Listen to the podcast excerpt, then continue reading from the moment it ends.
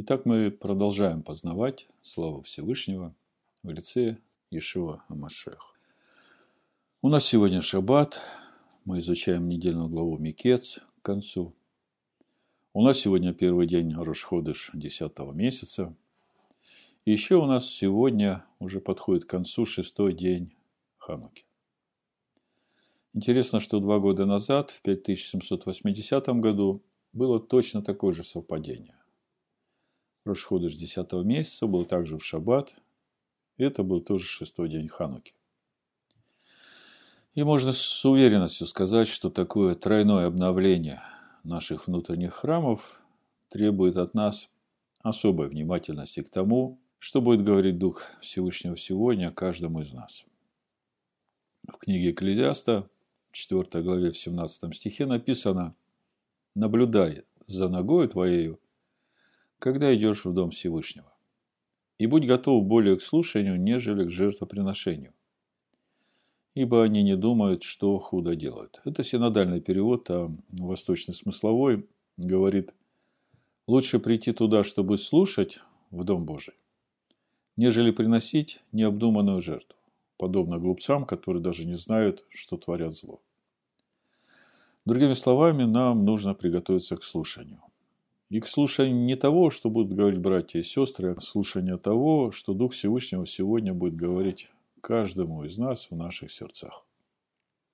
Ибо время, в которое мы входим вместе с расходыш 10 месяца, это не только время седьмого и восьмого дня Хануки, когда реальное чудо Всевышнего проявилось в этом мире в максимальной своей силе. Но это и время начала осады святого города Иерушалаема силами Вавилона, и эта осада закончилась, как мы знаем, разрушением Иерушалаема, и об этом написано у пророка Ермиягу. Я сначала 39 главу прочитаю, 1-2 стих, а потом еще несколько стихов из 52 главы пророка Ермиягу, которые тоже говорят об этом, как бы раскрывают более глубоко причины происходящего. Значит, Ермиягу, 39 глава, 1-2 стих написано в девятый год Седекии, царя Иудейского, в десятый месяц, пришел Навуходоносор, царь Вавилонский, со всем своим войском к Иерушалаему и обложил его. А в одиннадцатый год Седекии, в четвертый месяц, девятый день месяца, город был взят. А в 52 главе Ермиягу более подробно говорит о причинах произошедшего падения Иерушалаема. 52 глава Ермиягу, 1-4 стих. Написано.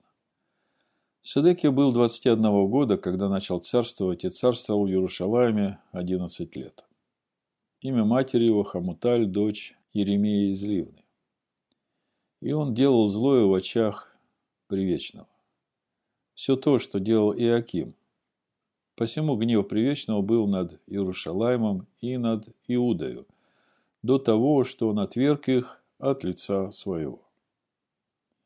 И Седеки отложился от царя Вавилонского, и было в девятый год его царствования, в десятый месяц, в десятый день месяца, пришел на Навуходоносор, царь Вавилонский, сам, и все войско его к Иерушалаему, и обложили его, и устроили вокруг него насыпи. Как мы видим, и царь Седекия, и народ иудейский делали злое в очах Всевышнего, и Всевышний отверг их от лица своего. Другими словами, десятый месяц, в который мы входим, он полон контрастов. С одной стороны, это максимальное раскрытие чуда Всевышнего, и это радость для тех, кто мужественно сражался за то, чтобы сохранить верность законам Творца, не жалея своей жизни. А с другой стороны, десятый месяц – это начало времени суда Всевышнего над теми, кто делает зло в его очах. И мы изучаем Тору не просто для того, чтобы знать, что там написано, но для того, чтобы услышать, что Всевышний хочет нам сказать сегодня и чему научить через нашу недельную главу Микец. И сегодня мы будем говорить о познании воли Всевышнего для нас, которая, как говорит нам апостол Павел, всегда благая, угодная и совершенная. Послание римлянам, 12 глава, 1-2 стих написано. Итак, Умоляю вас, братья, милосердием Всевышнего, представьте тела ваши в жертву живую, святую, благоугодную Всевышнему, для разумного служения вашего. И не сообразуйтесь с веком сим, но преобразуйтесь обновлением ума вашего, чтобы вам познавать, что есть воля Всевышнего, благая, угодная и совершенная. И сегодня мы будем стараться познать, в чем же суть этой благой воли Всевышнего для нас и как она, эта благая воля, проявляется в нашей жизни. В прошлый шаббат мы говорили о том, какой может быть благодать Всевышнего, о которой мы, в общем-то, не задумывались. Если мы раньше думали, что благодать Всевышнего именно в том, чтобы постоянно изливать на нас незаслуженное благословение, то автор послания евреям говорит нам, что благодать Всевышнего также и в том, чтобы вкусить смерть за всех. Как написано в послании евреям 2 главе 9 стихе, написано но видим, что за претерпение смерти увенчан славой и честью Иешуа, который немного был унижен перед ангелами, дабы ему, по благодати Всевышнего, вкусить смерть за всех. И, конечно, для душевного человека такое понимание благодати трудно уместить в своем разуме. Ему может это показаться безумием. И потому мы сегодня продолжаем познавать волю Всевышнего, о которой сказано, что она благая, угодная и совершенна. Тем более, что время, в котором мы сейчас живем, очень непростое, и события развиваются настолько быстро, что даже не успеваешь их осмыслить. Но внутри нарастает тревожное чувство того, что эти события все больше и больше становятся похожими на то, что написано в 13 главе книги Откровения, 16-17 стих. Написано, и он сделает то, что всем, малым и великим, богатым и нищим, свободным и рабам, положено будет начертание на правую руку их или на чело их, и что никому нельзя будет ни покупать, ни продавать, кроме того, кто имеет это начертание или имя зверя, или число имени его. И когда я смотрю на все это, то у меня единственный вопрос на все то, что происходит сейчас в мире. Неужели уже наступило то время, о котором говорит нам вот это местописание из 13 главы книги Откровений? Или же кому-то очень хочется поторопить эти события? Другими словами, суть моего вопроса. Все, что происходит сейчас в мире, это от Всевышнего или от человеков? Помните, как Гамалиил говорил в Сангидрине? Книга Деяний, 5 глава, 38-39 стих написано «И ныне говорю вам, Отстаньте от людей сих и оставьте их. Ибо если это предприятие, это дело от человеков, то оно разрушится, а если от Всевышнего, то вы не можете разрушить его. Берегитесь, чтобы вам не оказаться и богопротивниками. Хотя у нашей ситуации, которая сейчас происходит вокруг нас, совсем другой контекст, и мы также знаем, что без воли Всевышнего ничего не происходит, но тем не менее мы видим, что есть вещи, которые могут происходить от людей – а есть вещи, которые приходят от Всевышнего, и тогда уже никто не может этого изменить. Другими словами, если то, что сейчас происходит в мире, это от человеков, то оно само разрушится. А если от Всевышнего, то тогда нам действительно нужно готовиться к трудным временам. И нам уже сегодня нужно ясно понимать, как к этому относиться. Но при всем этом мы знаем, что Всевышний всегда с нами – и Его воля для нас – это самое лучшее, что может быть для нас. Поэтому для нас сегодня очень важно смотреть не на видимые события, страшась и ужасаясь их, а смотреть на Всевышнего и стараться познать Его волю, благую, угодную и совершенную для каждого из нас.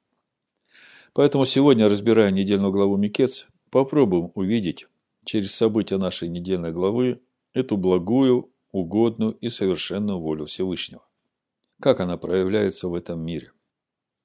Наша глава Микец начинается с того, что по пришествии Микец двух лет, после того, как Иосиф истолковал сны виночерпия Хлебодара, Всевышний посылает сон фараону, который никто из его мудрецов и волхвов не может истолковать.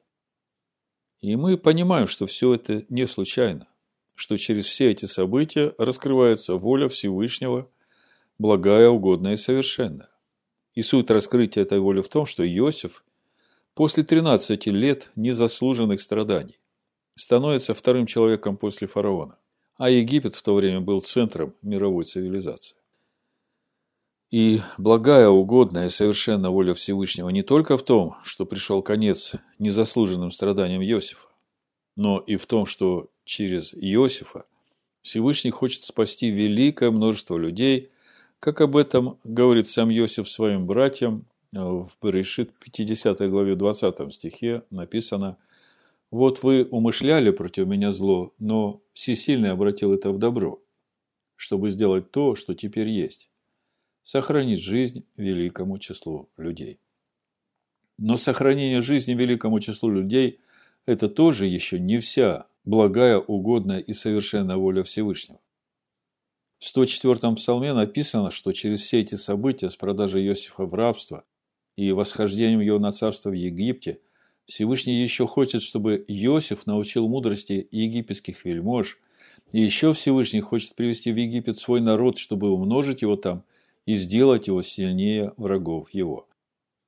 Это 104-й псалом в синодальном переводе, в Тегелиум 105, с 16 по 24 стих буду читать. «И призвал голод на землю, всякий стебель хлебный истребил, послал пред ними человека. В рабы продан был Иосиф. Стеснили оковами ноги его, в железо вошла душа его, доколе исполнилось слово его. Слово привечного испытало его. Послал царь и разрешил его, владетель народов, и освободил его, и поставил его господином над домом своим и правителем над всем владением своим, чтобы он наставлял вельмож его по своей душе и старейшин его учил мудрости. Тогда пришел Израиль в Египет, и переселился Яков в землю Хамову и весьма размножил всесильный народ свой и сделал его сильнее врагов его.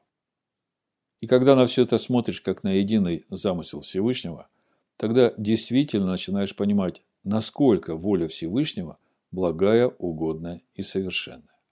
Но вместе с тем возникает вопрос. Да, конечно, все, что делает Всевышний, это хорошо. Но вот эти незаслуженные страдания Иосифа, Неужели это тоже входит в понимание благой, угодной и совершенной воли Всевышнего? Ну, можно понять те страдания и скорби, которые приходят в жизнь человека, когда его проверяют на верность завету со Всевышним. Но, по словам апостола Петра, это могут быть кратковременные страдания, как об этом написано у 1 Петра в 5 главе 10 и 11 стих. Написано «Всесильный же всякой благодати, призвавший нас в вечную славу свою в Машехе Иешуа, сам по кратковременном страданию вашим да совершит вас, да утвердит, да укрепит, да соделает непоколебимыми. Ему слава и держава во веки веков. Амен. Да, действительно, амен. Вопрос. Какая продолжительность может быть у этих кратковременных страданий? Ну, конечно, если соизмерять с вечностью, то и тысяча лет могут быть как один день. Но ведь мы говорим о жизни человека. И если говорить о 13 годах незаслуженных страданий, через которые прошел Иосиф, а при этом прожил всего 110 лет, то, по моему разумению, это не выглядит как кратковременное страдание для жизни Иосифа. И при всем при этом мы видим, что на протяжении всех этих 13 лет незаслуженных страданий Всевышний пребывает сам с Иосифом и дает ему силы все это перенести. Возможно, именно об этом говорит нам апостол Павел в 10 главе 1 послания Коринфян в 13 стихе. «Вас постигло искушение не иное, как человеческое. И верен Всевышний, который не попустит вам быть искушаемыми сверх сил, но при искушении даст и облегчение, так чтобы вы могли перенести». Итак, подводя итог сказанному выше, мы начинаем видеть, что воля Всевышнего, которая благая, угодная и совершенная, включает в себя не только благословение с избытком, но и кратковременные страдания. И цель этих кратковременных страданий в том, чтобы совершить нас, укрепить нас и сделать непоколебимыми. И вместе с тем мы видим, что те незаслуженные страдания, через которые Иосиф проходил 13 лет – были связаны не только с тем, чтобы Слово Всевышнего испытало Иосифа, но и с тем, чтобы впоследствии спасти великое число людей, в том числе и братьев Иосифа. И не только спасти, но и поднять своих братьев на новый духовный уровень и умножить их число и сделать их сильнее их врагов. И все это и есть благая, угодная и совершенная воля Всевышнего. И теперь мы подошли к самому главному. Наш вопрос. А какое отношение это имеет к нам и ко всему, что сейчас происходит вокруг нас? Ответ самое прямое. Апостол Петр говорит нам о том, что Всевышнему угодно, если кто, помышляя о Всевышнем, переносит скорби, страдая несправедливо. Это первое послание Петра, 2 глава, 19-21 стих. Прочитаю. «Ибо то угодно Всевышнему, если кто, помышляя о Всевышнем, переносит скорби, страдая несправедливо. Ибо что за похвала, если вы терпите, когда вас бьют за проступки, но если, делая добро и страдая, терпите, это угодно Всевышнему. Ибо вы к тому призваны, потому что и Машиах пострадал за нас, оставив нам пример, дабы мы шли по следам его. И, конечно, у многих возникает вопрос, как такое может быть, что Всевышнему, который есть судья справедливый и судит всегда мера за меру, может быть угодно то, чтобы его дети страдали несправедливо и при этом терпели? Почему Всевышнему угодно, чтобы его дети, страдая несправедливо, терпели? Апостол Яков говорит нам, что через наше терпение во время страданий и искушений происходит испытание нашей веры. Это Иаков 1 глава 2-4 стих написано. «С великой радостью принимайте, братья мои, когда впадаете в различные искушения, зная, что испытание вашей веры производит терпение». Э, в греческом здесь стоит слово «ипомоне» по стронгу 5281 и означает терпение, выдержка, стойкость, постоянство, перенесение трудностей, выносливость.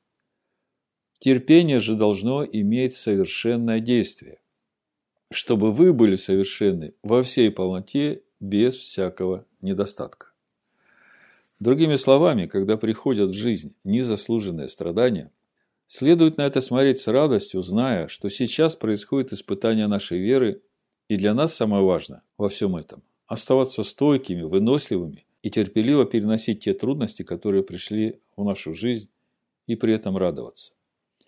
И, конечно, это нелегко каждый день радоваться, когда человек проходит через незаслуженные страдания. Но именно вот эта радость является свидетельством веры человека во Всевышнего. И это не внешняя бурная радость, как от крупного выигрыша в лотерею. Но это тихая внутренняя радость от осознания того, что Всевышний с тобой. И Он не даст тебе перенести больше, чем ты можешь. И при этом даст и облегчение, чтобы ты мог в терпении и стойкости перенести все эти незаслуженные страдания. Мы видим подтверждение этому в нашей недельной главе Ваишев и недельной главе Микец, где Тора нам говорит о тех страданиях, искушениях, испытаниях, через которые проходил Иосиф. И везде мы видим, что Привечный был с ним, и давал благоволение в глазах тем, кто имел власть над ним. И мы видим, что во всех ситуациях Иосиф в кротости с благоговением говорил о своей вере Всевышнего и его уповании на него. Даже в разговоре с фараоном Иосиф говорит о том, что всесильный даст ответ фараону на благо фараона. И потом мы видим, как фараон сам признает величие всесильного и говорит, Берешит 41 глава, 38-40 стих написано – и сказал фараон слугам своим, найдем ли мы такого, как он, человек, в котором был бы дух всесильного? И сказал фараон Иосифу, так как всесильный открыл тебе все это, подумайте, это говорит тот, который называет себя Богом на земле. И он признает авторитет всесильного. Говорит, так как всесильный открыл тебе все сие, то нет столь разумного и мудрого, как ты. Ты будешь над домом моим, и твое слово держаться будет весь народ мой. Только престолом я буду больше тебя. Именно поэтому апостол Петр в третьей главе своего первого послания говорит нам о том, что нам нужно всегда быть готовыми всякому требующему нас отчета дать отчет о своем уповании с кротостью и благоговением, как написано, это 1 Петра, 3 глава, буду читать с 13 стиха. «И кто сделает вам зло, если вы будете ревнителями доброго?» Но если и страдаете за правду, то вы блажены. А страха их не бойтесь и не смущайтесь. Адоная Всесильного, светите в сердцах ваших. Будьте всегда готовы всякому, требующему вас отчета в вашем уповании, дать ответ с кротостью и благоговением. Имейте добрую совесть, дабы тем, за что злословят вас, как злодеев, были постыжены порицающие ваше доброе житье в Машехе. Ибо если угодно воле Всевышнего, то лучше пострадать за добрые дела, нежели за злые. Здесь мы и находим ответ на наш вопрос, как нам относиться и как реагировать на то, что происходит сейчас в мире вокруг нас. Как мы видим, благой, угодной и совершенной воле Всевышнего угодно, чтобы нам лучше пострадать за добрые дела, нежели за злые. И Слово говорит, что те, кто страдают за правду, блажены. И им не нужно бояться тех страхов, которыми сейчас боятся те, кто заставляют нас страдать незаслуженно. Апостол Петр говорит нам о том, что Иешуа Машиах не сделал никакого греха. И те страдания, через которые он прошел, вплоть до распятия на стойке казни, все это было несправедливо по отношению к нему, но при этом именно через эти его страдания пришло спасение ко всем людям, живущим в этом мире. И апостол Петр говорит нам, что Амашиах пострадал за нас, оставив нам пример, дабы и мы шли по следам его. В чем суть этого примера и что значит идти по следам его? Апостол Петр говорит нам о том, что мы призваны идти по следам Иешуа Машеха. Это значит, что в нашу жизнь неизбежно будут приходить незаслуженные страдания, и мы видим, что в этом благая воля Всевышнего для нас. Ибо через эти наши незаслуженные страдания Он не только проверяет нашу веру, но и желает спасти огромное количество людей от гибели, которые вокруг нас, и при этом укрепить и сделать духовно сильными наших братьев по вере вокруг нас. И это то, что Всевышний хочет сегодня нам сказать через нашу недельную главу Микец. И наша задача не только быть терпеливыми в этих страданиях, но и радоваться и благодарить Всевышнего за Его волю, благую, угодную и совершенную, которую Он сегодня открывает нам, и апостол Иаков нам говорит, «С великой радостью принимайте, братья мои, когда впадаете в различные искушения – зная, что испытания вашей веры производят терпение. Терпение же должно иметь совершенное действие, чтобы вы были совершенны во всей полноте, без всякого недостатка. Если же у кого из вас недостает мудрости, допросит у Всевышнего, дающего всем просто и без упреков, и дастся ему. Но допросит с верою, немало не сомневаясь, потому что сомневающийся подобен морской волне, ветром поднимаемой и развиваемой. Да не думает такой человек получить что-нибудь от Всевышнего. Человек с двоящимися мыслями не тверд во всех путях своих. Аминь.